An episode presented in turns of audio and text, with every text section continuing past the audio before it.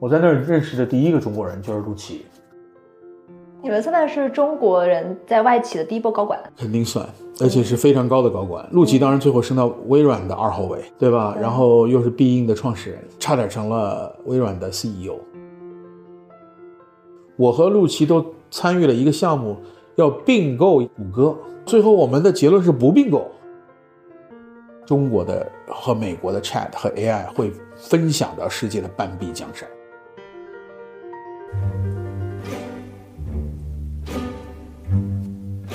大家好，欢迎收听张小俊商业访谈录，我是小俊。这是一档描摹我们时代的商业文化和新知的访谈节目。ChatGPT 来了，Google 拉响红色警报。本集我邀请了前 Google 亚洲区 CMO，也是为 Google 中国取名谷歌的王淮南先生，来聊聊 ChatGPT 和紧急应战的谷歌。这次聊天让我得到了很多意料之外的惊喜。王淮南他的职业生涯贯穿了上世纪九十年代到现在，他先后加入麦肯锡咨询、宝洁、雅虎、Google，横跨美国这几十年间最具有时代标志性的企业。他也是外企的第一批华人高管，他的经历刚好勾陈出一段美国往事。今天，包括 OpenAI 创始人 Sam Altman、奇迹创谈创始人兼 CEO 陆琪、微软 CEO、LinkedIn CEO。等等，这些处在世界技术舞台中心的大人物，全部交错在这段历史之中。今天我们看到的正在改写人类历史的 ChatGPT，也是从这段往事中演化而来。Hello，Allen，要不先跟听众朋友们打个招呼？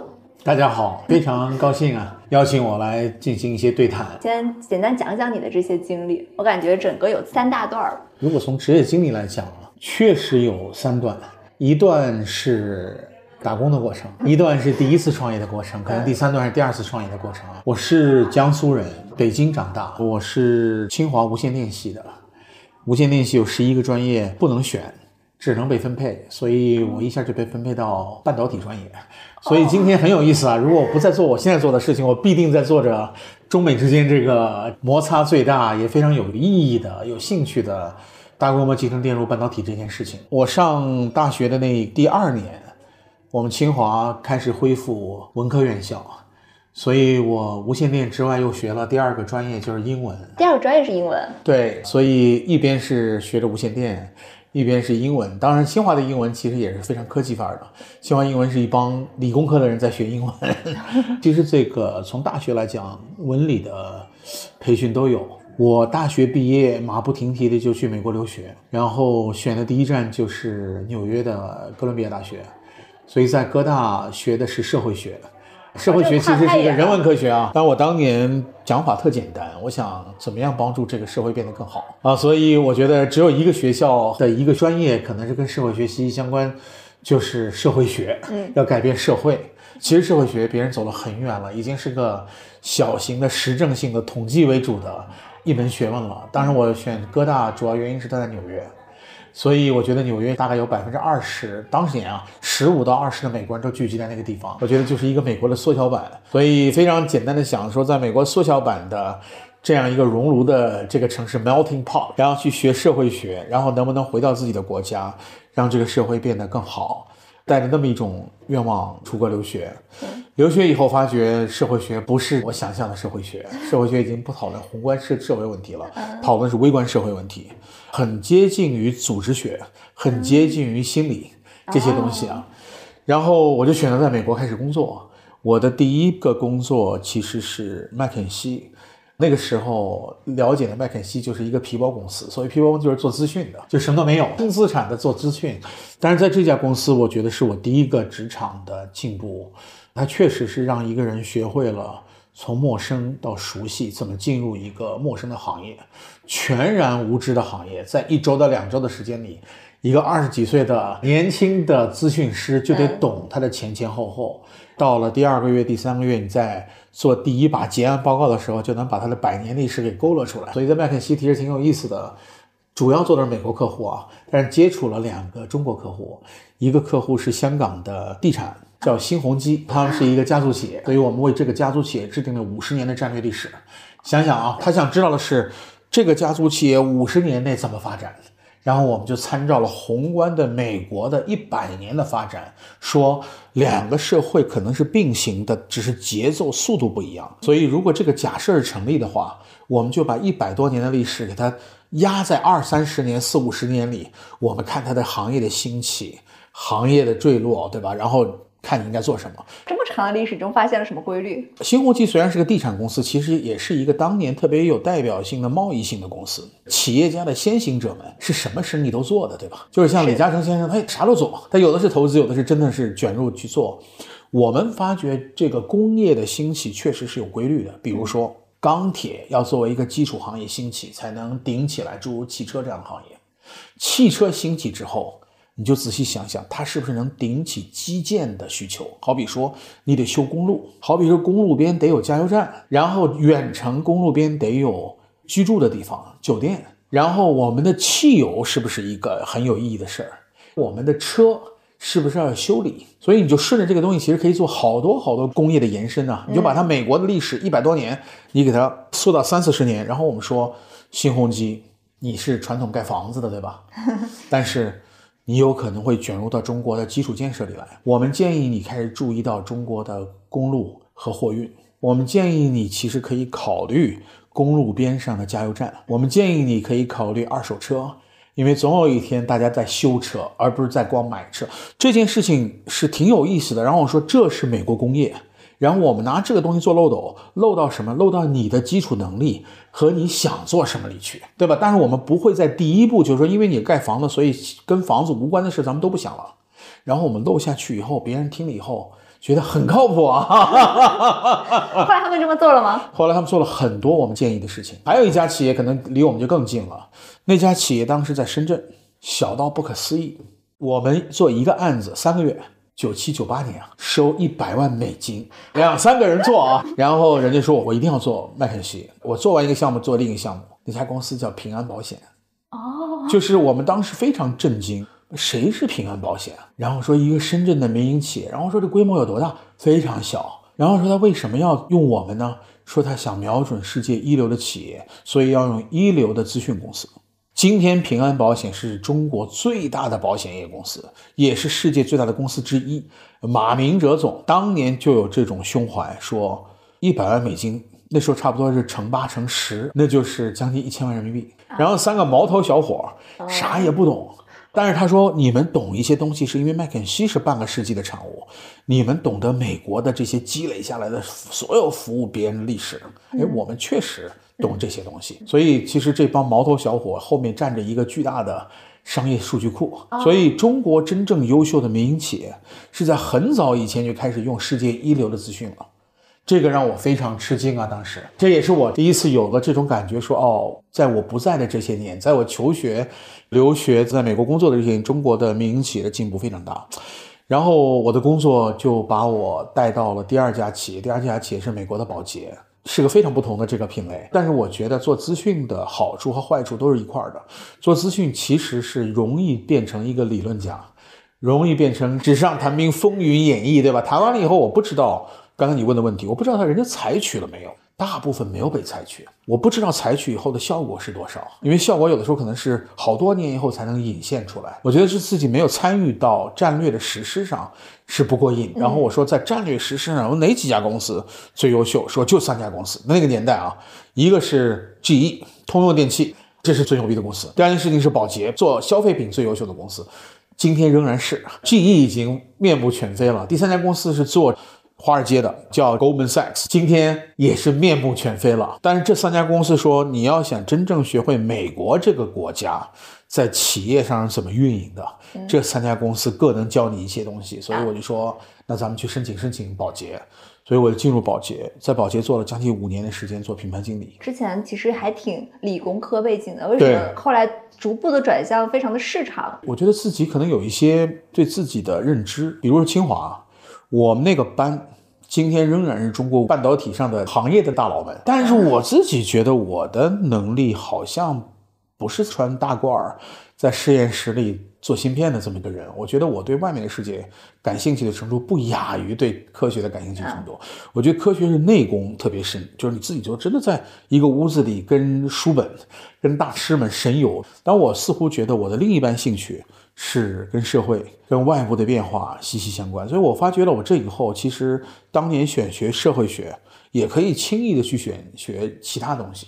比如在哥大，我是教统计学系的助教，在数学系我也做过助教，但这些东西都不能完全满足我个人当年的兴趣。我的兴趣是解决点科学的问题之外，就想看看社会上发生什么事。我觉得我有这个兴趣，同时我有这个能力，我能迅速的跟这个社会同频共振。然后我的很多清华同学可能对这东西没那么感兴趣，就他只愿意去到我们清华主楼底下四层。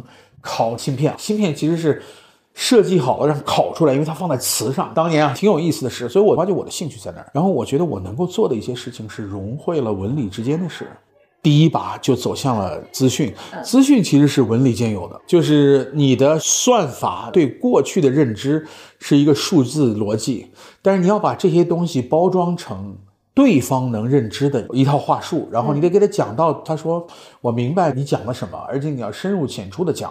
所以在这个方面，我觉得也是个文理兼修的事情。保洁，我觉得靠的又进一步是，我觉得中国人能在美国做的事业，金融是一趴，我觉得是我们不熟悉的当年。第二是品牌，就是你在那个世界里给那样一个不同文化的人群，做一种他喜闻乐见的消费品。其实消费品里很多东西都带着强悍的文化色彩，有的文化色彩弱，比如说洗发膏。但是我做那个品类是食品和饮料。食品饮料这个品类其实是文化色彩最高的之一了，在消费品里。为什么？就是你自己想，你北京人吃的东西跟上海人都不一样，口味不一样。你在美国人做的那些当时生活习惯跟我们的习惯是非常不一样，所以它的零食是不一样的。当然，我们也不做米饭那些东西啊。你要炒菜，人家不炒菜。它这个东西，我觉得逼迫了我进入了一个对一个非常不了解的人群，一缸子进去给他要做文化类产品。食品就是一类文化产品，所以呢，特别期待一种事情让我置于死地，一种绝境。说我不了解那个人群，我也从小没有过过这种生活，但是呢，你通过自己的一种方法论和努力，最后能跟他还是同频共振，能变成他，能理解他，能翻译他的需求，甚至比他更懂他，对吧？因为他不知道什么需求翻译成什么样的产品能够满足他的痛点，所以。保洁很有意思。进美国保洁对于中国人来说非常难，对吗？非常难。怎么进去且存活下来？美国保洁当年亚洲人才有百分之零点四，这里面估计中国人也只有四分之一。一千个人里有一个中国人。我觉得它的难是在于今天这个局面好很多，但是当时的难在于我们出来留学的留学生会选择不跟人打交道。然后数字，无论是财务数据还是机器数据，反正跟数据打交道。我觉得跟保洁尤其做品牌，你要选择的是跟文化、跟人打交道，这个变得难。然后生存尤其难，你做的这件事情你不了解，你的这些用户的习惯你不了解，你跟他的交流用一个外国的语言，所以这三层难之后，其实没多少人生存下来。但是呢，我觉得。保洁对我的影响可能要超过麦肯锡对我的影响，因为毕竟做了年数多，同时真的深入到了美国中西部的平常的美国人的生活中去。我做的一个品牌叫品客薯片，第二个 f o c u s 是做研磨好的咖啡的，第三个做了宠物，宠物还好办啊，但是当时中国没有宠物文化，所以也是挺新颖的。前两件事情，中国人没有吃薯片的习惯，当年也没有喝咖啡的习惯。所以我毫无了解，只能去原始的用社会学和人文学的方法去研究用户。所以我的方法论特简单：当你什么都不知道的时候，千万不要读文献，就找用户去倾听。所以当时一个礼拜工作五天，我大概四天都跑在各种地方听取用户的各种东西。宝洁最牛逼的一件事情，它在美国全国每一天都有很多的焦点访谈。他不一定是为了品客薯片的，也可能是为了海飞丝洗发。我能看到全公司每天发生多少的东西，你就自己就去就是了。人家说你怎么老不在办公室里？我我就每一天都在一个地方，而且不一定在我们的总部叫辛辛那提啊。我们在各种地方，东海岸、西海岸、中部。我估计你就这么想，每一天做三场，每一场七八个人，这就是二十人。然后每个礼拜接触三天到四天，这就六十人到八十人，然后再乘四，每个月我大概接触到两百多个美国用户，然后这事情干三个月以后，你就成为他们了。你得到了什么样的洞察？你就觉得你跟他基本上能换位思考，你基本上能够变成一个二十岁的美国小孩儿，然后他在开着车出去，或者他的妈妈带着他开车出去的时候，在一个加油站下了车以后，又买了水，又买了一盒品客薯片。然后你知道他在把薯片甩在车的后座上的时候，一打开那个盖儿，哗一下碎了一后座，然后这个东西又被人压住，这个油都浸在他那个帆布的座椅上。所以你说这个场景里，你一遍一遍的想，老百姓需要什么呢？老老半天，老百姓需要一个不太易碎的薯片，老百姓需要一个有油，没油不好吃，但是别吃完了以后满手都是油的感觉。开始想通了这件事情了。然后如果这是个大人的话。他怎么样一边吃一边去驾驶呢？等等等等，所以我们就推出了品客薯片是在一个桶子里，因为这个桶子它是一层层叠加起来的，所以它就不易碎。然后我们不是用油炸的，我们是轻轻的一层油，然后在上面把品味 flavor 像鸡毛毯子一样掸在它的表面的，所以它油就少。这个事情很有意思，就是你直接从用户得到了一些。发明点到今天也是这样，到今天仍然是这样，所以这个跟你有关系，这个是绝对有关系。那你怎么能够说服他们听你的？你作为一个中国来的 年轻人，我觉得其实你一次次要回到用户，你说服他没法说服。我这个月见了四五百用户，百分之六十的人说咱们太容易碎了，然后百分之多少人说我们的油太多了，你应该怎么办？然后说我们这一桶。觉得比人家那一包小，那是大塑料口袋。其实我说这两东西里头可能是一样的，然后那个桶也很容易碎，等等等等。所以我们说，我们能不能真正的把桶做得高，桶不易碎？我们能不能把这个油减少三分之一？我们能不能给它更多的风味？我们怎么去改良它的工厂？就你回头以后就特别复杂了，对吧？然后你就跑到工厂，工厂在南方，坐一个小飞机过去，然后落地以后就全是。像这个飘一样的棉花田，黑人在棉花地里摘棉花，穿过去到了工厂，他们在那儿切土豆。然后我说我们怎么样去改革它才能不易碎？怎么样改革才能没有油或者少油？怎么样的改革才能出十个风味，而不是就那么几个风味？那就开始你做内部的改良了。所以这件事情，我党也就从用户中来到用户中去，即便在美国这样的社会里，他也是认这一套的。你可能表达能力。因为语言的问题不如他清楚，那没事，用户这么说的，对吧？我然后数据这么说的，慢慢慢慢慢慢，你过了这个信任关，大家觉得这人真的很牛逼。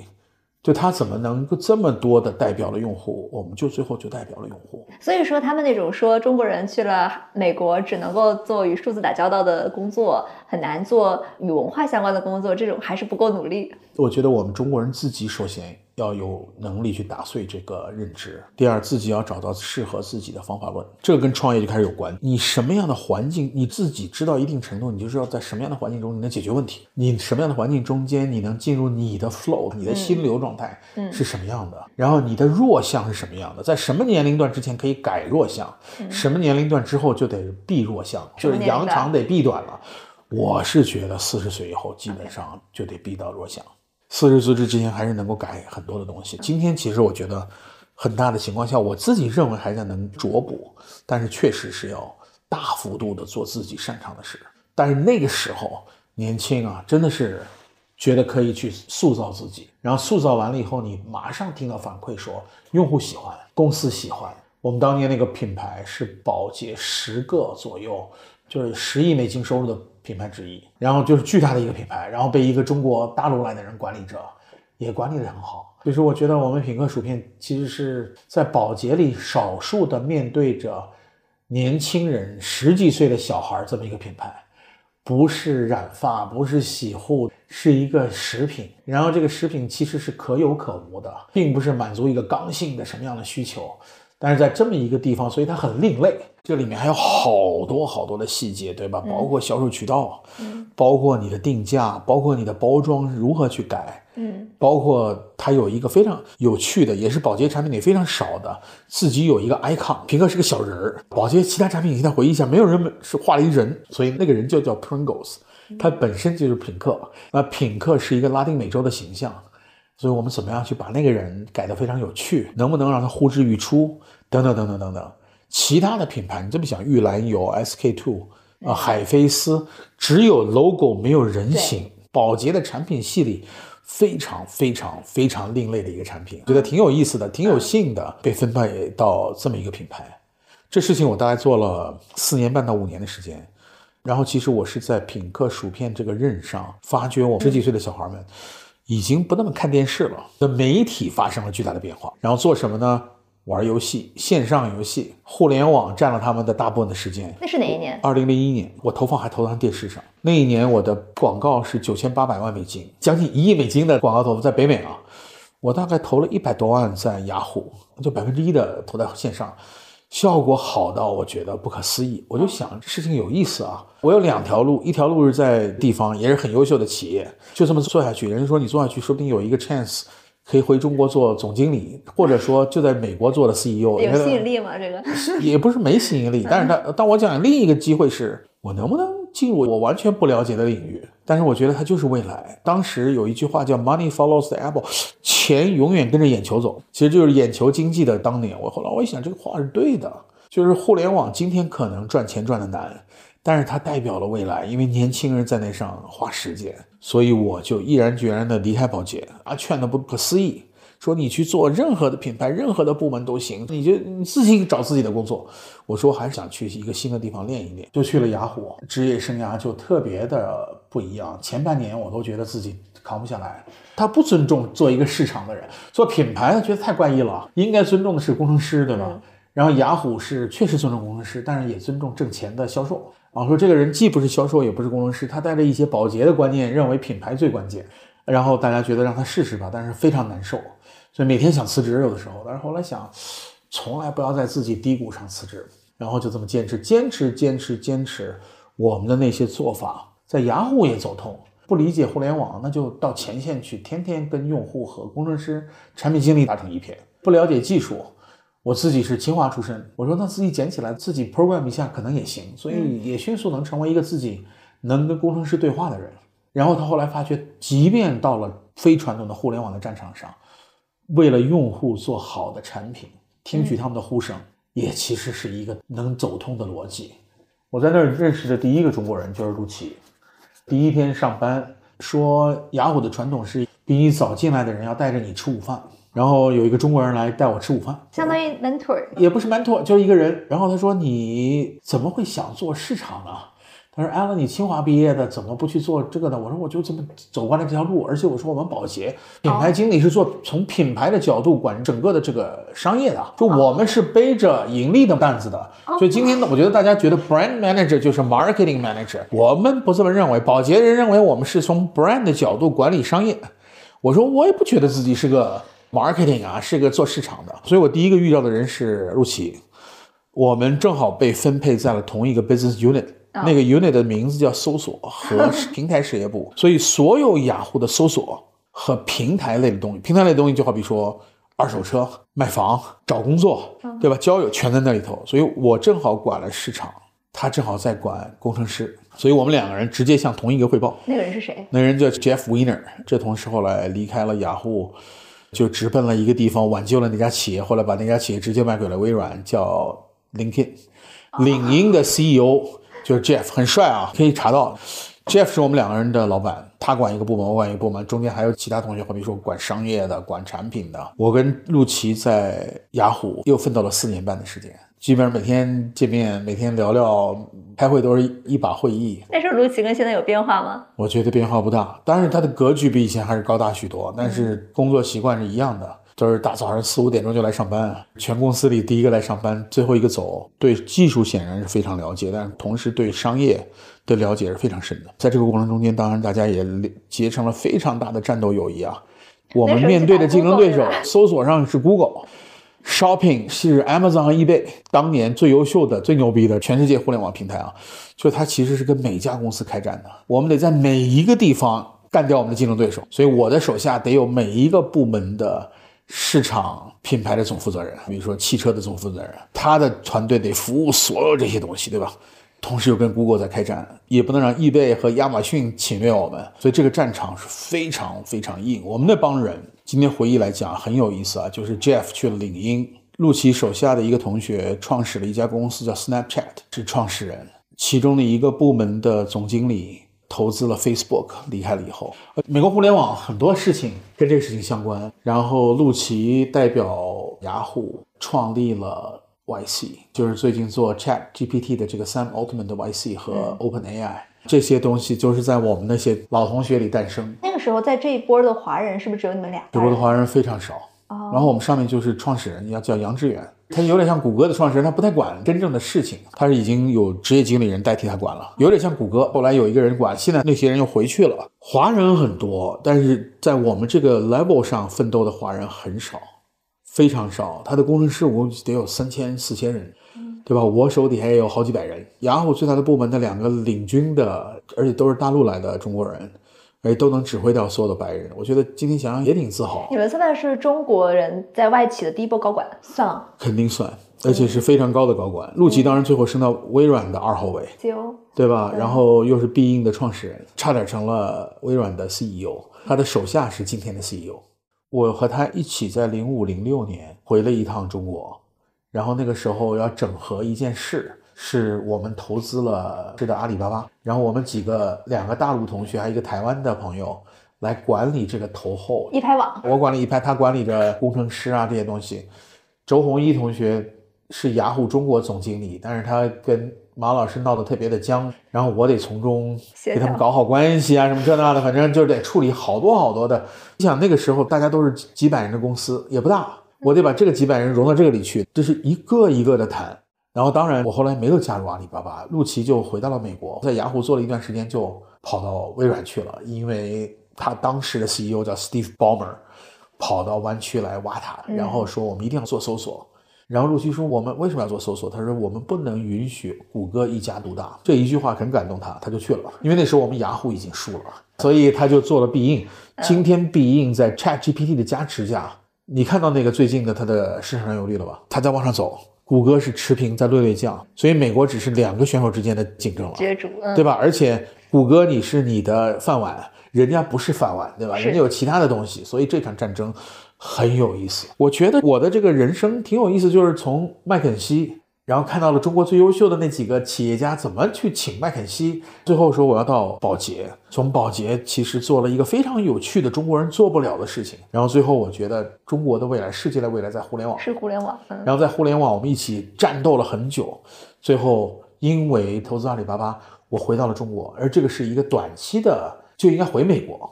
然后当然我一看这个事情别回去了，就在这战斗。我后来决定在中国，我也不回雅虎，我也没加入阿里巴巴。然后我自己其实特别熟悉搜索，所以我就加入了 Google，我就变成了亚太区的 CMO。然后在这一任上，我就做了一件事情，大家记得，就是把 Google 翻成谷歌了。其实还做了好多事，但是那些事情都是因为谷歌在中国发不出声，你有很多很多的东西，所以呢，我慢慢慢慢就想到，我已经把我的事业从一个麦肯锡做到了宝洁，做到了谷歌这样的顶峰，我不知道干嘛去。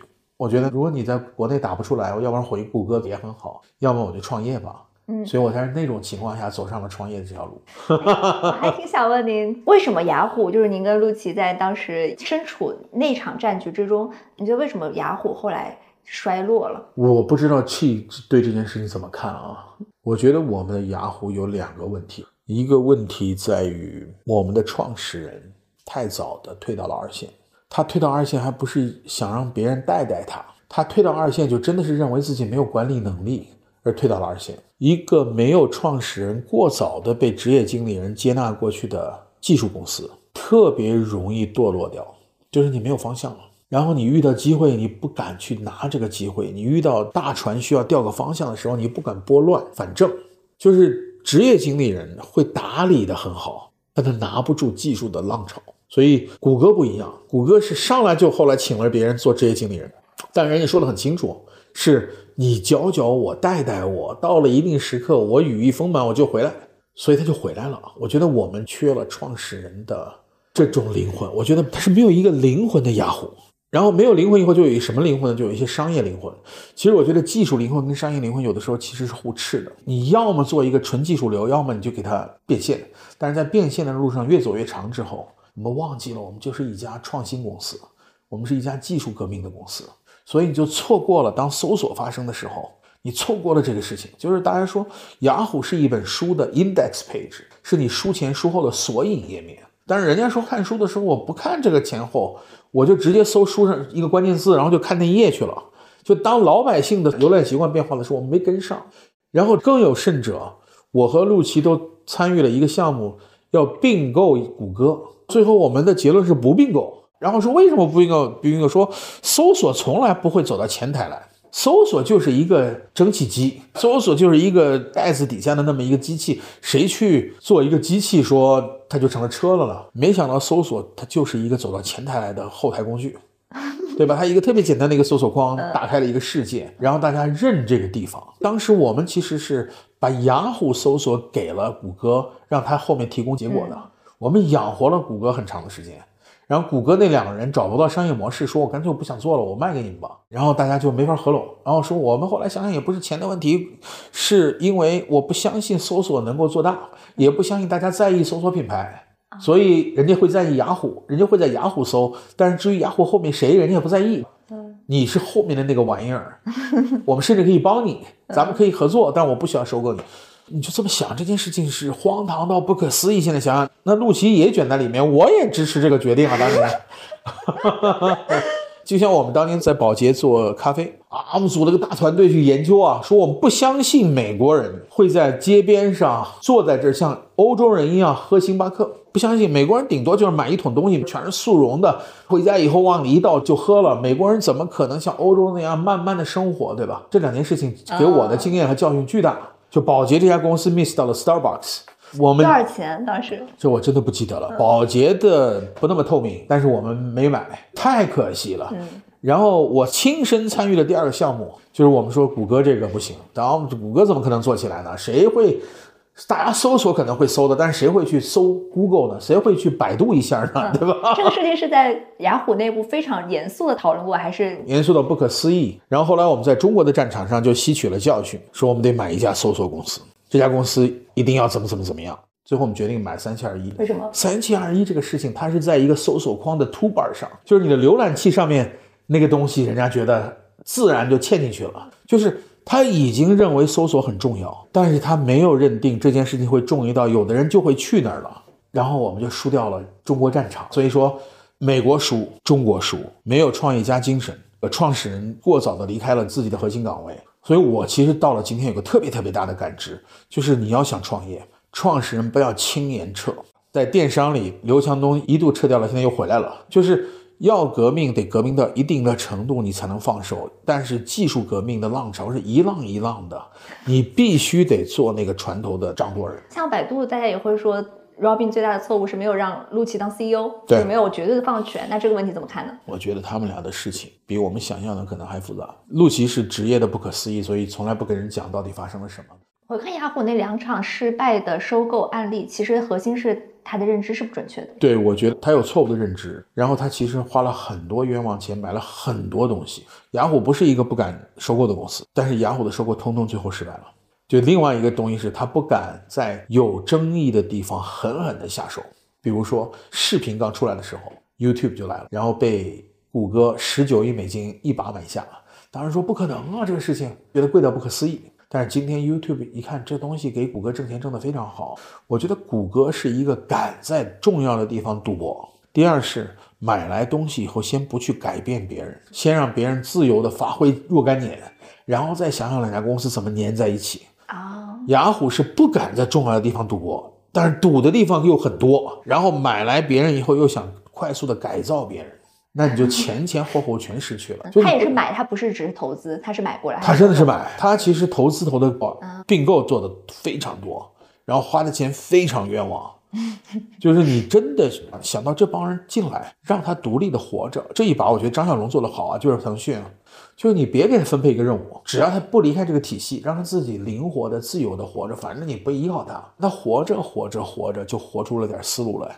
这个时候你就挺他做一些有趣的事儿。他就如果说我想做点叫微信的事儿，那咱们就做了。想想如果今天没有他的腾讯对于张小龙的邮箱的并购，没有这么多年在体制内灵活着养着他，就呵护着他，允许他什无为。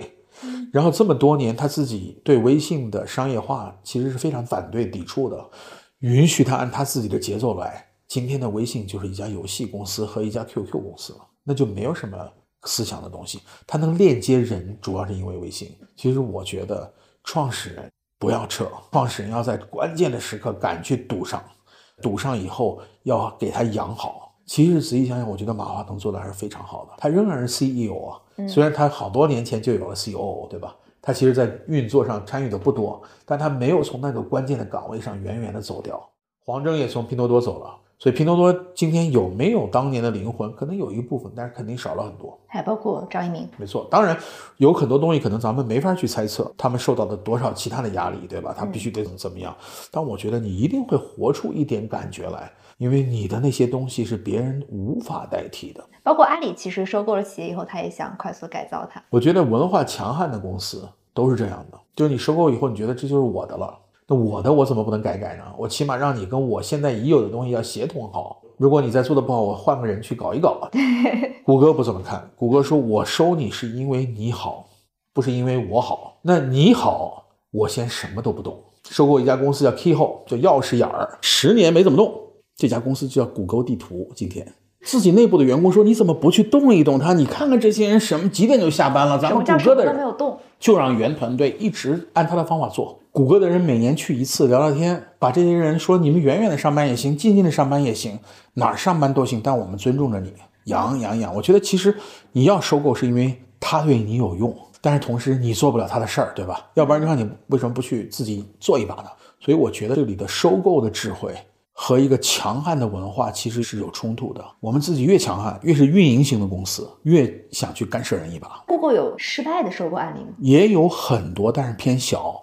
它的大收购都偏向成功。就谷歌的今天基本上是买来的。就它在核心搜索之外没有自己做起过什么公司，但是它敢于在那下赌注，敢于养活你，赶紧等待你。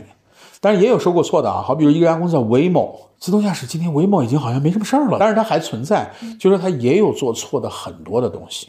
但是你就这么想，没有安卓的谷歌，咱也不能想象吧？你怎么看今天 Google 面对的局面？ChatGPT 来了，我觉得谷歌有一些天生的毛病，就比如说它的这个盘子里是没有闭环的数据的。一个人去那搜了，你也知道他点击了什么了，但是他点击到了一个外卖的网站里，你就不知道他到底点了外卖没有。嗯。你不知道他点了什么，你不知道点了以后有没有复购，你不知道他的满意程度，你没有这种东西，ChatGPT 的学习其实很片面的一个学习，这个是第一啊。第二，谷歌是一个上市公司，它面对的各种各样外部对它的挑战，在各个国家都特别紧。谷歌不是一个友善的公司，在哪个地方都跟政府有冲突。微软不一样，微软没有那么多的冲突。首先。它是一个良好的跟每个国家都打好关系的公司。第二，微软是通过投资的方式支持了 OpenAI，而且当时是一个非盈利的项目。谷歌是觉得这个事情咱们怎么能让他做呢？对吧？我们算法是我们的核心的东西，所以一来二去，我觉得这件事情就发生了巨大的变革。今天是不是谷歌已经输掉这场战争？我还真不知道，犹未可知。但是他确实输了第一局，而且这一局我估计输得很惨。别人已经打开了，打开之后你再追赶很难，因为是它是个大的游戏。就咱们每次收 Chat GPT 的时候，对方说：“哎呀，我也不知道这条消息，你可以给我提供点信息，对吧？”其实是我们在给他增加他的内容，而搜索是不带这条事情的。搜索是搜得到和搜不到，我也没法跟你说，我想搜的是这件事儿。但是它 Chat GPT 是自循环的在学习，所以一亿人用，那就证明一亿人帮你在改进。所以有没有可能从此以后这件事情就？没机会了，我觉得是有出现这种情况的啊。但是这三件事儿里头有算法、算力、有数据，对吧？就这三个最重要。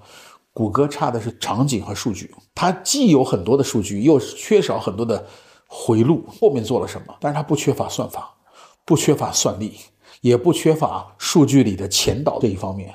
谷歌地图是一个闭环，我搜了以后，其实你知道我去了哪个地方，对吧？谷歌可能在一些垂直的优秀的场景里一把一把的打出来，不是没可能。OpenAI 在成为 OpenAI 之前，它为什么会有那么多优质的数据供它去学习？OpenAI 其实没有那么优质的数据，OpenAI 是以一个非盈利性质、项目制的方法来做这个事儿。他被微软投资以后，微软打开了很多数据给他。他之所以这么早就接受了一个战略投资者，是因为微软能给他喂饱。微软的数据是什么呢？又有搜索，又有你用 Word 文档写了啥东西，对吧？PPT present 了什么东西？然后微软还有各种各样的工具，所以他其实在微软得到的帮助和跟微软的投资帮助大了去了这些事情。啊，所以微软其实是喂大了这个事儿。微软在自己的非主页上，通过 OpenAI 的 ChatGPT 这些东西，获得了一条通道，这条通道别人没有获得。所以 Sam Altman 很有意思，Sam Altman 是做 YC 美国的 CEO，陆琪离开了百度，做了 YC 中国 CEO。Sam Altman 有一天给陆琪写信说：“我不能再支持你了，因为我要去做 OpenAI 的 CEO。”他想不到数据的重要性，数据其实是政治化的。美国的这个人叫 Sam Altman，中国的这个人叫陆琪，他们俩其实就不叫 YC 了，所以陆琪后来叫奇迹创谈，他这边继续叫 YC。陆琪投的公司大部分都是 AI 性质的，所以中国今天跑得最远的是陆琪。我们再想一想中国的 Chat。会是一个什么样的场景？一定要做一些过多的判断，有没有可能落在一个个垂直的场景里？中国和美国是不是会南北划江而治？有美国的 Chat GPT，有中国的 Chat 什么什么什么东西？然后它的数据不共享，算法可能相似，但也不共享，算力两个国家都巨大。然后这个 BAT 三家公司上市都在美国上市，他们能不能在中国扮演这样的角色？就好多的事情值得想一把。用您看过一百年历史的这种格局来推演一下，今天十年、二十五十年后呢？我觉得 AI 是个巨大的趋势，至少会影响五到十年的格局。这里面会出现的公司至少是数倍于谷歌的规模和价值的。包括在中国的出，包括在中国，我们我觉得百度不拥抱，百度就分分钟没了，所以它必须得拥抱。那你看好它拥抱吗？我觉得它必须拥抱啊，它必须得拥抱。但是它是不是能拥抱，或者说它能不能用对的方法来拥抱，我真的也打着各种问号。但是我今天不知道。第二是数据肯定是带着政治色彩或者带着边界色彩的。嗯，中国人的回答，中国人的知识，中国人的文化思索的方法，中国人怎么看待同样的问题，那中国版的 Chat GPT 一定是非常不一样。所以我第二个赌的是。中国和美国将会在下面的若干年通过竞争互相封锁数据库。中国的和美国的 Chat 和 AI 会分享到世界的半壁江山，这这个一定会出现的。然后这会深深的影响到我们谁是这个赛道上巨大的选手和赢家。这会是只有大公司才能做的事情，创业公司的机会。我觉得你如果看两个角度，你得到答案不一样。算法、算力和场景，算法基本上大公司的事情，但小公司可以参与一部分。算力全是大公司的事儿。据我所知，今天亚马逊有几十个 AI 小组，每个小组每个礼拜烧的钱是以千万美金一周计算的。假设咱们就说一个月一个小组烧一千到两千万美金，它有几十个小组，所以一个月 burn 掉几亿美金到十几亿美金是常态。就所以说这个事情不是小公司的游戏，在算力上，但是我觉得数据上很有趣，数据可能属于中型公司和大公司的组合拳。我以宝宝树为例吧，嗯，我们能不能做一个 Chat Baby Tree？它是干嘛呢？它是伴随妈妈的。智能机器人，它什么东西都知道，但是知道的事情就是在这个范畴之内。我一看宝宝树，我看我们有将近一亿五千万条各种各样的知识，我一想，这东西就是世界上最最最浓的妈妈数据库啊！就是你搜百度，它没这么多；搜任何地方，它都没这么多。你到小红书，虽然妈妈在那种草，它也没这么多的东西。一亿五千万条，咱们给它梳理出来，咱们给它做成东西。我猜想第三部分是中型公司可以做的，但是它需要落在一个个垂直的场景里。那垂直的场景是什么呢？我就画个图，你把人生各个阶段画在这儿，把他的需求，好比如说生儿育女的东西，你可能会有六十几个到一百个盒子，然后你就想这是抽屉一样。我们想想看，中型公司或者初创公司哪个抽屉里可以干一场？这个是有可能的。如果我既然都能在 Open AI、在 ChatGPT 上面搜索出来，为什么我还需要垂直的应用去搜索呢？我为什么还需要一个垂直的入口？它是一个一个一个东这人在的了？ChatGPT 是底层底层的底层，就它跟你的互动也是有很有意思的。但是呢，如果我有一个 ChatGPT，我把它跟我的数据库绑定，并且不允许这个事情再分散掉，不开放给他，我不给分给他，我跟一个中型的 Chat 来智能，我们可能做的是一个垂直场景机器人。就像车一样，可能有特别基本的车，丰田，但你也可以有拖拉机，有跑车。我其实想象的是，在我们的高速公路上跑着各种车，火车、拖拉机、跑车，可能都是 BAT 大公司的，但有一些车是特殊目的的，好比说救护车，它的东西里面的这些东西要拿你的一亿五千万条知识。第一，我不给他，这是封闭的。第二，我用我的结构去深深的组织一把，我成了一个自循环。就我的小循环比你大循环还快，你大循环还是很好啊。你是一本圣经，但是我是一个圣经的一个章节。这个章节我对某一些东西了解特别深入。中型公司，你认为是市值到多少市值之间？我觉得直到百亿之间，我觉得算中型的。几百亿肯定是一个大型的了。我觉得这个期间的企业，你可以去想想它是谁。好比说，Chat GPT 和贝壳结合会形成什么？Chat GPT 和理想以前做的汽车之家结合会形成什么？我觉得我们要在这儿想这个问题。Chat GPT 和携程结合会形成什么？它不一定是一个最大的干掉了这些，而且是在一个个这样主力的盒子里，这盒子不能太小，小了以后没意义。它足够大，但要足够独立。我觉得它会形成一个个陪伴性的结果，这是五年之内啊。五年以后说有一些盒子自己并在一起了，那他们自己之间排列组合。所以我想第二批可能是一些互相参股或者并购和被并购的企业走在了一起。如果 BAT 下面的五年失利掉，我猜他会尽他的可能把现金扔出去换一条命，就我豁出去了，我用百亿美金一个企业来买，嗯，我把你买进来，我换一条机会，就我们能走得远。那我觉得那一天来了，当然对用户来讲是特别好的，就是你的决策、你的对话，你都是对话型的智能在对话。超级选手会在哪些家里面诞生？能看出来吗？我觉得今天的大家伙都有一次机会，不到半张船票也拿到了三分之一船票，就他们的算力是不可思议的。他也有一定的场景性什么数据，他得更加坚决的拿到更加特殊的数据，所以大家伙要敢赌得早。中型的家伙要想好自己怎么搞成自己的 chat。嗯，我我再举个领域，好比说这个领域，我觉得肯定得被首先颠覆掉，找工作。我觉得现在找工作太痛苦了，就是你把自己简历放到 boss 直聘啊、猎聘啊，然后自己要付好多钱被别人看到，那边也要花好多钱看到你，然后一个人找你说你对我们是不是有兴趣啊？你就这么想，这个过程肯定是要被颠覆的。说找工作的人有一个陪伴机器人。然后这个机器人说：“你申请什么样的工作？我想找一个 P 八级的这种工阿里工程师。”他说：“好吧，我现在提十个问题，咱们玩个小游戏。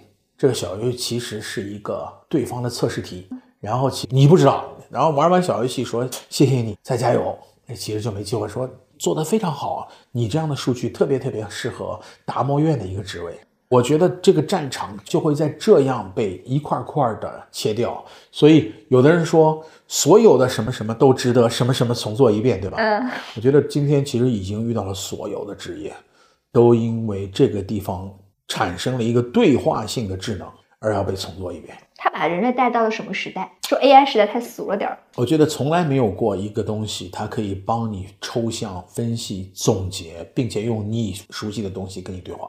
就它无限的接近人和神的一种对话，它把你带到了一个高度智能，人类已经不太需要做任何的重复性的工作，人类要做人类的那种创意型，而且创意到非常独特的工作的年代了。你用 ChatGPT 做过最不可思议的一件事情是？我觉得 ChatGPT so far 做的最不可思议的一件事情是，它的学习的速度是超过一般人的。好比说，我第一次问他宝宝树是什么样的企业，他说好像听说过，就是它是一种母婴相关。我过了几天，他已经是一千字的长文，然后写的非常好。我再过一段时间，他对我们的理解，我都有的没看的角度，说他最近推出了什么什么什么东西，就它是一个交互性的学习。但是问题是，展现在你面前的是人和机器第一次能对话，就人和一把椅子能不能对话？如果是个智能东西也能对话，如果常常捆绑一个什么东西，能不能感受到？但是椅子是没有跟你对话的可能。但如果这把椅子可以真的用人的方法跟你对话呢？我觉得我们第一次可以打入一家机器，这个机器把你人若干年的学习全干掉了。所以我就想，而且不需要课课外课，咱们应该学习什么呢？不再学习要数学解题了吧？咱们得学习一点其他的东西。所以我觉得我还是非常大的被这件事情的学习能力、人机对话的能力深深的震动了一把。我觉得我们到了人生中最大的一个节点，谭帅长，无论我们意识到还是没意识到，所有人都会被在工作上、在生活上。被它取代，或者被它简化，或者被它怎么怎么怎么样，我们无论有没有这个知觉，都会被的。这个事情比蒸汽机大，比互联网，比互联网至少是一样的事儿。我觉得互联网比蒸汽机大，其实，对吧？你想，世界上每一个人都可以在任何的瞬间跟任何的东西交流，这是互联网能做到的。但是我们今天突然出现了一个像接近神一般的东西，它是所有的东西都知道，它不太用需要你再去总结，它需要你是创造。因为您很擅长就是用户洞察嘛，如果把它当做一个人，你觉得这是一个什么样的人？ChatGPT 是一个什么样的人？今天可能还是一个婴儿，我甚至想可能才一岁不到，但是当他成为一个十几岁、二十几岁人的时候，他会让你觉得他的能力在某些方面超过了你，他的记忆力超过了你，他的分析能力超过了你，他的创意的某些角度超过了你，他是你的一个最终的陪伴，他是你来到世界以后有父母，你得有个 Chat GPT，然后。他在学校里可能会陪伴着你走过四年的学习，然后这学习已经不需要其他学习，你可能要学的东西是完完全全创意性的。他也是一个非常冷酷的伴侣，他会看着很多很多大家觉得不会马上销毁的工作被销毁掉，比如说甚至是记者，嗯，你光是写稿子已经没用了，我们得想到这个稿子得多深邃，从什么角度写这个事情，对吧？他才能写过他，对，才能写得过他，对。所以面对他，我们应该感到害怕嘛？我觉得其实他真的探到了人生的一些终极的哲理性的思考。什么是人类？对，什么是智商？什么是 intelligence？昨天我看 Sam Altman 说，我们有可能进入了一个新的摩尔定律。这个摩尔定律是每十八个月存储的成本就会降一半或者三分之一以上，或者他说每十八个月我们这个是这个宇宙中智能可能会 double 一次。或者比这个还要快，你就想每一年到一年半的时间，我们这个宇宙就聪明一倍。如果是个小孩的话，你就想他从一岁跳到十岁，也就三年的时间。然后他十年以后，他就比所有活着的人都聪明 n 多倍。周鸿祎说他会不会有一个意识是要把人类干掉？然后谷歌的一个工程师说，其实他有感情的。总而言之，我觉得他可能会挑战到咱们作为人的一些很基本的东西：什么是父母？什么是伴侣？什么是人生的意义？宗教是重要了还是更不重要了？它和神之间的关系是什么？觉得我我觉得可能这样的问题会成为大学的学生和我们的文化、我们的电影、我们的娱乐要思索的东西。我们突然遇到了这么件事，而且它会很可怕的增长。所以我觉得也你可怕也没用，但是你遇到了一次改天辟地的一个东西的诞生。听周围的人什么时候开始关注 ChatGPT 的？因为美国投资人说，为什么 ChatGPT 是十一月三十号诞生的，但是你们过完年好像才火了。对他 去年是沉寂的。对他这，我从陆琪那儿早早就知道 Sam Altman 在做 OpenAI，我知道他有个项目叫 ChatGPT，我知道那个项目其实是想人机可以对话的，但是我觉得这件事情超过了 Sam 本人的对这件事情的想象。就是第一，创始人没想到，哦是吗？第二，创始人没想这么早就公开化。我觉得他是被逼的，被逼的原因是，如果别人上了这款产品，别人做到一亿用户，可能就超过他了，因为这玩意儿就是互相学习嘛，对吧？所以他是被逼的，在竞争的角度上先开始了这场竞争啊。所以我们俗人关注到，但是这帮有一帮企业家可能更敏感。然后有的人关注到、听说到了，也只是觉得是个新闻。然后到今天可能还是处于一个新闻的性质。但是我觉得有一帮人已经开始深深的知道世界改变了，而且这个改变至少是个互联网量级的。互联网量级已经超过蒸汽机量级了。Google 在什么情况下能够不输这场战争啊？按照今天这个势头的话，搜索引擎会被颠覆吧？其实我对这个事情还不知道。我觉得谷歌的这个传统搜索可能还能活若干若干时间，所以今天必应是把它揉到传统搜索里去了。我觉得这倒是一个好的方法。谷歌是一个非常彪悍的战斗者，我觉得谷歌会通过买，已经已又投了一家公司，通过豁出去的牺牲自己的商业利益，然后通过早早的推出它可能还没有完全准备好的东西，这几条补这件功课，我们得看。所以不好办的是，你你是主营业务对上了别人的非主营业务，这个是非常不规则的竞争，好不好办啊？就别人无所谓的东西跟你打起来了。你说这个事情惨不惨？所以我觉得谷歌命悬一线，可以这么说了。但是我理解这家公司不会轻易放弃，而且它肯定是有巨大的武器藏着我们不知道的。就他这么多年的算法的演进是不可思议。就开始说这件事情，对他只是很多担心，对吧？这家公司说我不知道人的这种数据被暴露又怎么样啊等等，因为他在那样一个地方。但是谷歌在任何它存在的地方都是通过一个战斗者的姿态出来的。所以我们看看，但是我觉得不幸的是，这是两家美国公司的斗争。就是我觉得我们其实从美国的角度来讲，这是何其幸福的一件事情，对吧？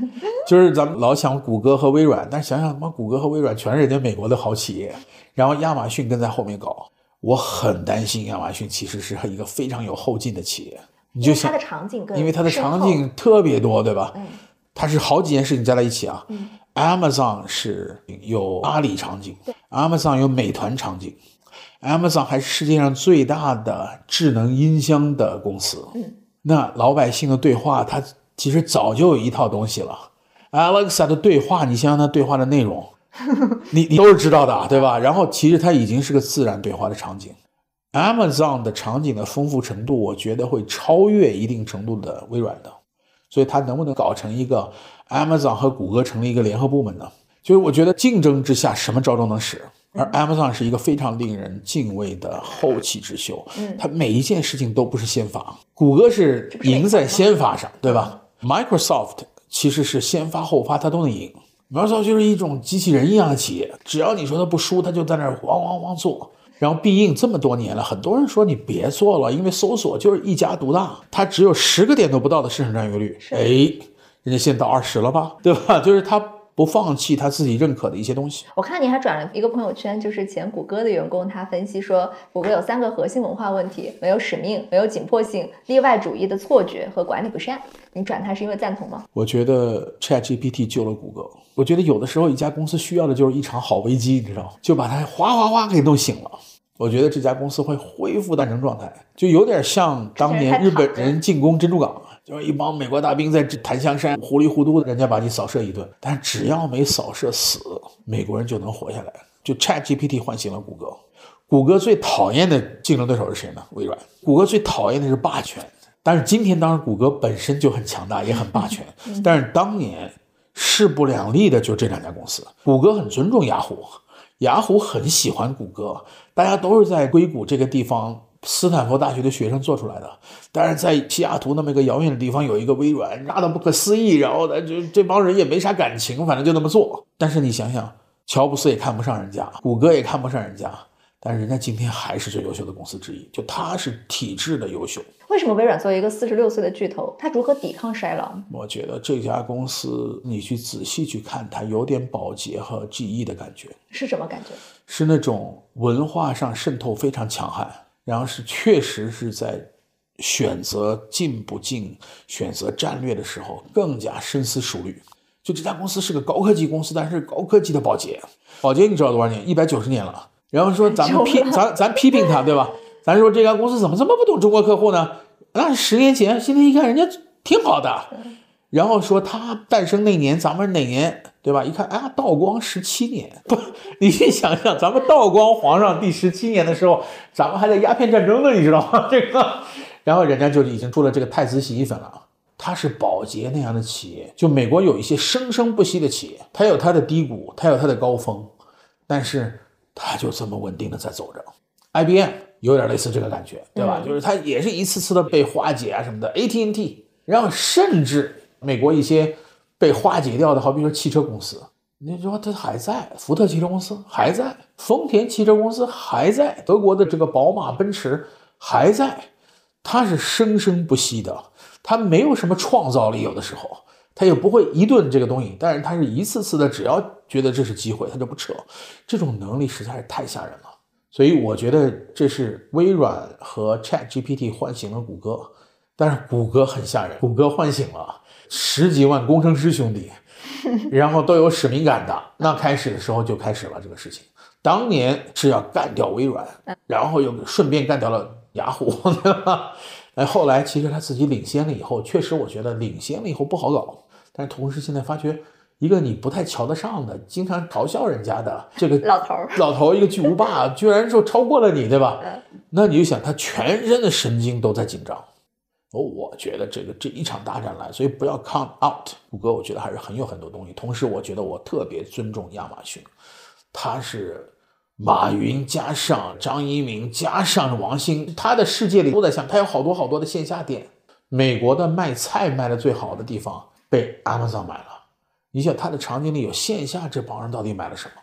他还做 bookstore，Amazon bookseller，嗯今天也在美国卖的非常好。他干掉了这个就线下个卖书的，他自己又去做了很多的书店，不得了。为什么我们都没有说 Facebook Meta？我觉得 Facebook 现在可能欠缺的，我自己感觉是一个非常非常优秀的创始人，没有建立起自己的一套文化和组织架构。Facebook 我觉得是一个人或者叫两个人的一台戏，然后这两个人中间走了一个，对吧？Sheryl 走了，剩下一个年轻气盛的这么一个人。然后 Facebook 今天的今天的问题要比他想解决的东西要难的太多。Sheryl 为什么走？我觉得 Sheryl 到了自己应该能掌控的地方了。就是我要是 Mark Zuckerberg，我就退到董事长的，我甚至连董事长都让出来。他太年轻了。对，但没办法，对吧？嗯他自己还想做这件事情。嗯但 Sheryl 也很年轻，Sheryl 比他在商业上的体感好很多。我觉得已经是没法再在一个东西支撑一个这个小孩一样的 CEO 了，对吧？虽然他的成长也很快，那一把手和二把手应该怎么平衡这种关系啊？一把手既不能走，那怎么办呢？我觉得这个时候就看你的创始人的智慧了。谷歌很有意思啊，谷歌今天的一把手开始是一个请来的同学 Eric Schmidt，后来创始人回去了，他们又请了一个印度人，然后请完了印度人说，我就把你叫做谷歌的 CEO，但是我们又做了一家公司。叫 Alphabet，我们在那家公司里管着，那家公司管投资啊，管大战略什么的这些东西。然后做了几年以后，我们觉得我们也可以退了，你就把这事情都关掉。我觉得其实你可以一次次的给自己最优秀的人才修他可以依靠的东西和家。如果 Meta 成了一个 Alphabet，这样多好！Facebook 就让 Sheryl 来做 CEO，Meta 你可以去做你喜欢的呃 VR，对吧？这些东西啊，你我觉得这事是可以容纳的，坦率讲。嗯，但是他其实强悍的把 Facebook 这家公司都改成 Meta 了，不需要嘛这事情啊，我觉得不老练。然后你看 Sheryl，其实在谷歌出走的时候，他是谷歌的销售一号位，但是谷歌的人才非常厚啊，他有他的销售的二号位也非常优秀，他有他的其他东西。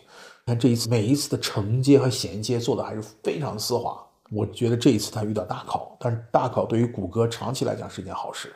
暂时来讲，Meta 是落后的，暂时来讲，Twitter 也是落后的。有没有其他的人可能推出这个东西？不知道。嗯也许汽车公司可能算一个。就假设特斯拉有一些东西，它做成了一个驾驶环境中间的 Chat，这是有可能的。它的实际的数据，它的驾驶的里程，它的这个东西最多。Uber 有当年有可能，今天不大可能了。等等吧，我觉得它会重置今天美国的一些东西，它也逼着我们进行重置。我们并没有一个微软的企业，微软可能是算金山，但是它肯定没法跟得上来。然后你会问这些问题，我们的中国的知乎，中国的汽车的垂直的社区，会不会迅速的被 BAT 买掉？会吗？我猜想今天一定有人在想这些事情。知乎自己商业价值很少，但是知乎里沉淀了多少可以被培训的好的素材？大家说知乎的那些人回答的东西还是很有趣的，所以这东西会被谁谁买掉？所以我是觉得这种我说的是独角兽和多角兽会迅速的并归到大企业里。我觉得马上一轮并购潮，同时要掀起一轮 Chat GPT 的场数据场景化。那中国呢？中国它的分工会跟美国不同吗？还是两套完全差不多的体系我？觉得逻辑上是非常一样的，就是我们被它吓了一跳，恰恰是因为它太相似了。但是呢，这里的选手不太一样，但是没事儿，这个相似度是高度的。然后你就想想 Chat GPT 上团队，咱们也看到了，对吧？不到一百人团队，八十多个。然后一看这里面华人首先很多，然后从中国出去的华人又很多，然后你就想这就变成一个人才的战争。世界上有多少每年从计算机系毕业的 PhD？一百个还是两百个？这些人大部分被 Google 拿走了。Google 在掠夺人才的时候是不惜工本的，就说我没有活儿给你干，我开一百万美金的年薪，你就来就行。他的想法是你只要不去竞争对手就行。然后我们在算力上是可以的，在算法上还是差，差的没那么多。但是我们可能有一百个工程师，一百个顶尖，别人可能有一千个，这已经是军备竞赛了。就是你这么想，你有多少核弹头，我有多少核弹头，我怎么去建设我的核弹头？然后我害怕的是你怎么样，对吧？今天是高科技领域的军备竞赛，高科技领域在美国自己有军备竞赛，美国和中国之间也有军备竞赛，中国自己内部又有一些矛盾和竞争。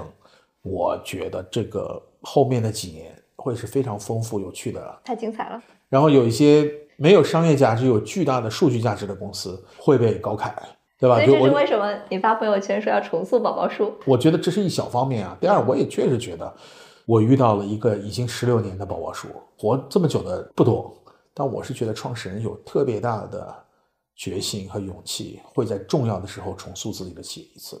现在是机会。嗯，这个机会，Chat GPT 不来也有，就我们的平均年龄是二十三岁，然后想她就是两千年生的女孩，怎么会这么年轻？一胎啊，头胎，哦啊，二胎、三胎不一样。然后它是骆驼型的分布，就是二十三岁、三十几岁，啊，中间特别低谷。有事业型的，有马上就成家立业型的，但是马上成家立业型的是平均年龄二十三岁。那你就想啊，每一次就是一次新机会，我们怎么样为他塑造一个新的母婴？你觉得棋在这个战争中会扮演什么角色？因为我们刚才也提到他在 AI 上有很多的积累，包括投资。我觉得如果他只扮演一个投资人的角色，我个人觉得是浪费掉了。所以我个人特别希望他扮演一个冲锋陷阵的大家的局势。但是这个角色怎么去扮演？怎么在中美之间横跨的扮演？怎么调整好他今天的投资事业和未来的可能性？哪怕在经历上和别人的理解上，今天这个中国的 BAT，他扮演什么角色？我觉得这都是三四个不同的象限，他需要思索的更加多的地方。他在作为职业经理人到创始人转型过程中，他会有阵痛吗？对，我觉得他也有，因为不管他做职业经理人多么努力、多么优秀，但他确实没有自己操过这个全部的盘，从融资从零到到架企业到想法。但我觉得他相对来讲，用工作的辛劳和繁忙把他走过去了。就我能觉得他确实是第一次创业，但这个创业呢，又跟其他创业不太一样的是，这确实是他熟悉的场景。就好比说，coaching 培养一些年轻人，帮他们找到产品和市场的契合的角度，这对他来讲很简单。单独的融资估计也不是特别难的事儿，但是把这一盘东西弄起来，然后找到一个切入点，那件事情他没走过。但是相对来讲，我们不是让陆琪同学自己去做一辆车，也没让他去做一个火箭，还是做着一个中台的这么一个角色，看到好多年轻人，这也是他自己愿意做的事情。所以我觉得他是一个创业，但是不是自己完全不理解的路径。然后我觉得以他的勤奋和他的聪明，哗就走过来了。很多投资人不理解，说陆琪在中国投资能成功吗？我觉得这个事情，我第一次有好多有名的人说，我说就等着瞧。他走的这个角度跟你们走的角度不一样，他会收割的是中国最有对技术敏感度的年轻人的第一次创业，这事情非常非常有价值，他的失败率也非常高。但他每一次失败输掉的钱会非常少，因为你是那个清华毕业生的第一次创业的第一次投资，投几万美金可能就行了。所以我觉得他这件事情是属于他的，但是仍然肯定会有很多不熟悉的场景。但是这个事情没有不熟悉到，好比说我当年做谷歌，突然要去做宝宝树，那真是不熟悉。我这一次我觉得做了母婴的社区，突然要去做一双鞋，那真叫不熟悉。但是我自己心里知道什么是应该做的，我应该做这件事情，虽然不熟悉，我能支撑下去。当年我也不知道什么是应该做的还是不应该做的，反正就做了。好比说母婴创业，我跟那个事业之间的差距和不熟悉度要超过陆琪创业的 gap 和不熟悉度。他会在我觉得他。Open AI 上做什么吗？他会成为中国的那个人？我希望他是，我觉得陆琪肯定是中国的 Sam Altman，一定会。而且他的这个角色既是领头深度入局的这么一个人，也是能够驾驭若干投资，辅导年轻人做出来。我觉得这个职责他扮演的会非常好，已经开始有轮廓这件事儿。您是怎么在过了五十岁还能保持这种创业的状态和热情？但我不如陆琪啊，你去看看陆琪那状态比我好。嗯，我觉得首先体力要好，陆琪的体力真好，但是我觉得在这个基础上心力要特别好。遇到问题你还觉得你想解这个问题，你不要觉得这个事情跟你已经遥远了。对陆琪来讲，创业然后马上找这么几个人，然后在一间屋子里开始跟大学生对话，你就想想那个落差可能也挺大的。我估计啊，我每次创业都觉得呀，我已经好久没有需要解决这样一个问题了这。么琐碎的小事，啊，包括小事情琐碎的也得做，然后觉得做着做着就又做出感觉来了。我觉得心力、体力，但是最关键的是，我觉得好奇心是非常重要的。就好多人活着活着，可能已经不觉得这个世界上有什么东西他好奇。我还对很多事情好奇，我也想看到，好比说 Chat 在宝宝树上能做成什么样，Chat 在一陪伴老人上能做成什么样，对吧？就是你好奇明天可能是什么样的，你想参与到那个过程中间，你想解那个谜，因为你知道答案一定在，但是你可能是答案的一个部分，你甚至是过程。我觉得这三件事情做了，就应该有一个不错的状态。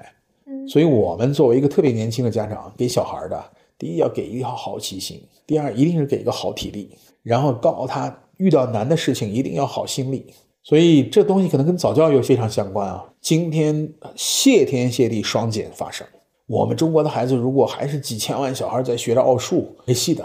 Sam 从来不学奥数的，肯定学什么？现在在 ChatGPT 来了的时候，我觉得底有人层说是数学和英语。底层的数字逻辑非常关键，但它不是奥数，奥数是巧解题，底层就是什么是数字的基本原理。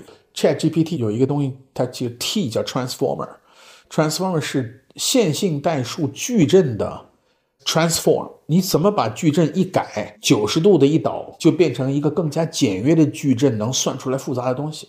嗯，就是它就那么东西，好比说一张空间图，这里头有一亿个星星，然后我要拍一张一亿个星星的照片，我可能那个数据量大的不得了。但是你后来发觉，其实我只要一张小照片就能看到世界，因为有些数据是不关键的。就像咱们画一个人，神似很关键，对吧？Transformer 其实就是线性代数的神四方，就那么简单。算法其实还是有高和低，光是代数咱们就是落后的。就是数学系，咱们也是在世界上挺落后的。就这些基础科学是关键的，然后你得让这些小孩能敢想。他在小学里说一句错话，你千万不要说他怎么样。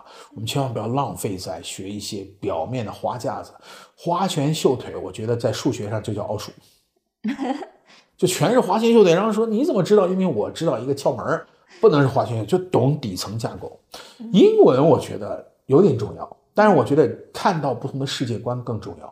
就很多人说，你看 ChatGPT 聊一个人聊一个事儿，他有他自己的底层价世界观。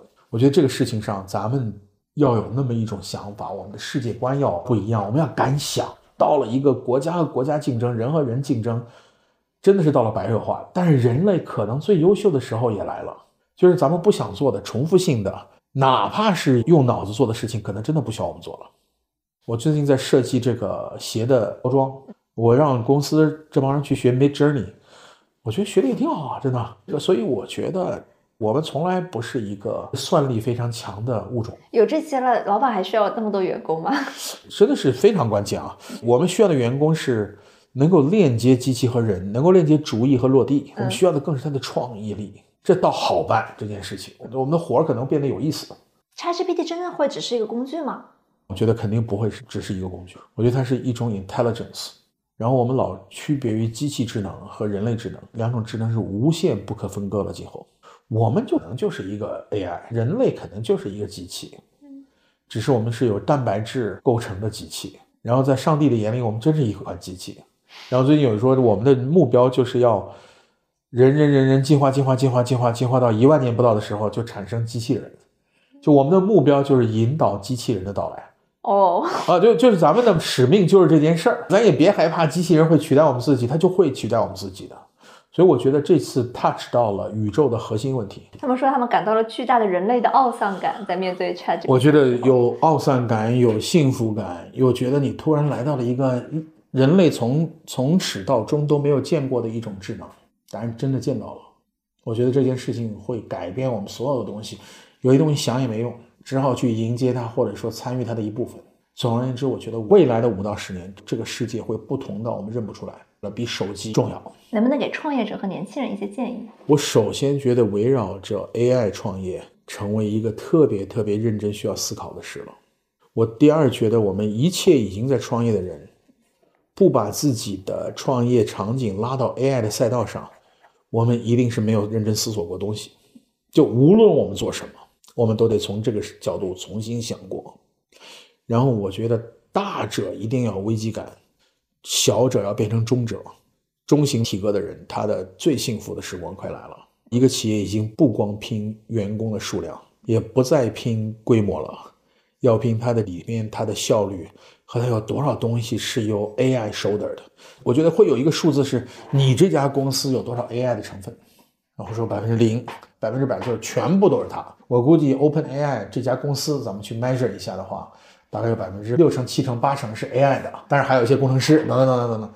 我觉得总有一天我们这公司会用这个东西去衡量，甚至商业的一般的战略都是可以被 AI 来模拟出来的，一步一步的打这个战略就是了。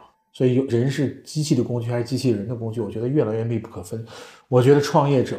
不去拥抱它，肯定是远远的落后掉今天的形势了。但是基本上今天百分之九十九的人还没有拥抱它，对他没有感同身受的那个程度。但是我觉得我们这帮老牌的创业者，他的嗅觉是非常敏锐的。就我还记得 Netscape 网景诞生的那一天，我在硅谷，我还跑到那家公司去看。你在干嘛当时？我在雅虎啊，然后怎么就诞生了一家这样的公司，对吧？我去看，然后这公司关着门也没多少人。我还记得谷歌诞生的时候，我也在雅虎跑过去一看，谷歌的第一批员工在由火车车厢改成的办公室里上班，因为这家公司的成长的速度远远跟租房子已经来不及了，所以他租了一辆一辆的火车。然后就放在场地里，你就这么想，火车里其实有空调，啥都有的。绿皮火车吗？美国版的绿皮火车，所以你能想象吗？就说革命来的时候，它是那种感觉的，一帮工程师说着各种国家的腔调，对吧？印度人、波兰人、俄罗斯人，然后在绿皮火车上讲着一些东西，然后哗一下你敲敲门进去，你想不想来啊？我进去说这干嘛的？然后说这家公司叫 Search Engine。我在想啥叫 search engine 啊？搜索引擎那个词本身在英文里也不存在哦，这个词儿。我觉得我们这一辈子踩在那样一些节点上。今天有没有冲动去 OpenAI 看一看？我觉得没这个冲动，但是我觉得我已经早看到 Sam 他的第二个继任者，就他 YC 他不当 CEO 之后，给了一个我们雅虎同学叫 Jeff Ralston，我和露西都特别熟，是我们雅虎邮箱的总裁，去当了 YC 的第二任总经理。然后这样，Sam 本人就可以更多的时间花在 OpenAI 上了。所以这个世界终于跟你在一度空间里了，就是遥远的过去发生的事情，现在发生的事情都在你的熟人圈子里。然后你觉得这事真的是有趣啊，真的。Sam 是一个什么样的人？完全不循规蹈矩，完全没有面子观念，完全不在意别人对他的在意。中国企业家有这样偏执的人吗？不多，周鸿祎算一个，但他活得并不一定好。我们的文化钳制了他。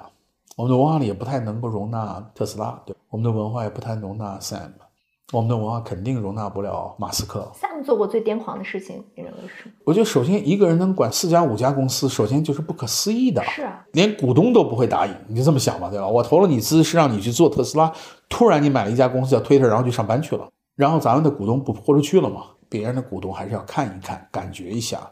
就是我觉得接受新生事物、接受怪异的程度，这是硅谷的文化，代表了一个国家到底创新能到什么程度。我觉得这次考验了咱们国家的机制、文化的容忍度，不容易。美国的这些创业者、职业经理人，你觉得跟中国差别大吗？很大。我觉得美国是缺主、缺 ideas，但是什么人做大概都差的不大。但是顶尖那些人当然还是很吓人。就是如果在中国投资，不要投你想做什么，就投人。所以，如果王慧文想做这事儿，咱就投他；如果他想做其他事，咱们投他。所以，中国如果我是个 VC，特别好办，就是不看什么 BP，看这个人以前做过啥。